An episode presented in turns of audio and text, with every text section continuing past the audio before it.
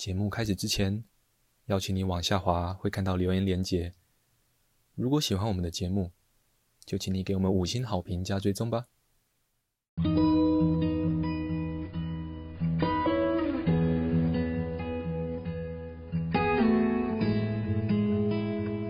我们是华人正念检查中心，欢迎收听正念好给力。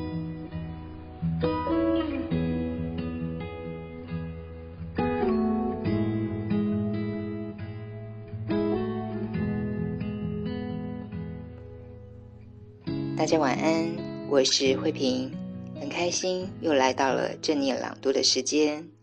今天想跟大家分享的文章是《正念减压》。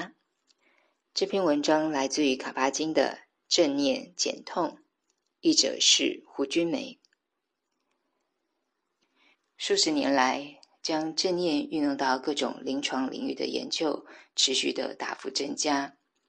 正念减压以及以此为基础的所建立的正念训练，也有效地帮助人们缓解疼痛、减轻痛苦或心理问题，因而获得肯定。不论是有慢性疼痛、癌症、心脏病或其他疾病，我们第一次和病人见面时，都会告诉他们一个观念：不论你现在有什么病。只要还有呼吸，你身上好的地方比不好的地方多很多。乍听这样的说法会很难理解与认同，尤其是身体还处在很不舒服的状态。但事实确实如此。即使隔天可能要离世的临终病患也是一样。这不表示正念减压之外于医疗。它其实是医疗的一部分。正念减压的设计原本就是医疗的辅助，而非替代。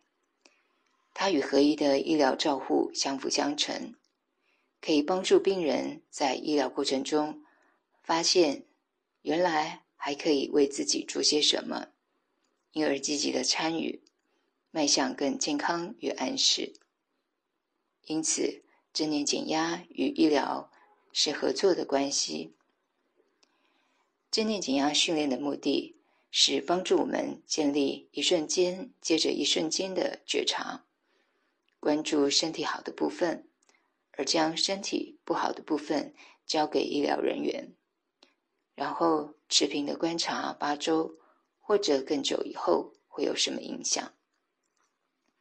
在正念减压课程当中，我们帮助病患。以一种开放的心胸，尽可能的将能量导入觉察中，以一瞬间接着一瞬间的方式，领受身体好的部分，而非只是注意不舒服的部分，然后再看看接下来会怎么样。如此一来，在治疗过程中，病患就不再只是被动接受医疗，而是主动的。参与者，他们可以转而充分的体察当下的一切，不再只是被不舒服所障蔽，进而能够发现疼痛好像自成体系，开始留意到疼痛不是固定不变的，而是会有频率与幅度的变化。随着正念练习的开展，你将渐渐。能自行的解开痛与苦的紧密连结，甚至能痛而不苦。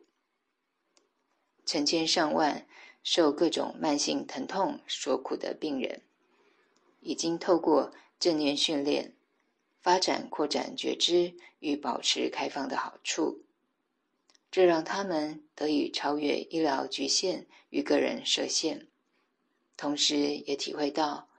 当负担着痛苦时，选择如何面对有多重要，足以影响时时刻刻的生活品质。今天的分享就到这里，祝福大家有个美好的夜晚，晚安喽。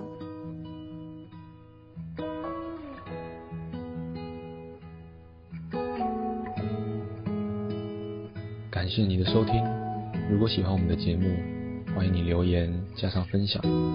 你的回馈是我们推广正念的力量来源。敬请期待下一次的精彩内容哦。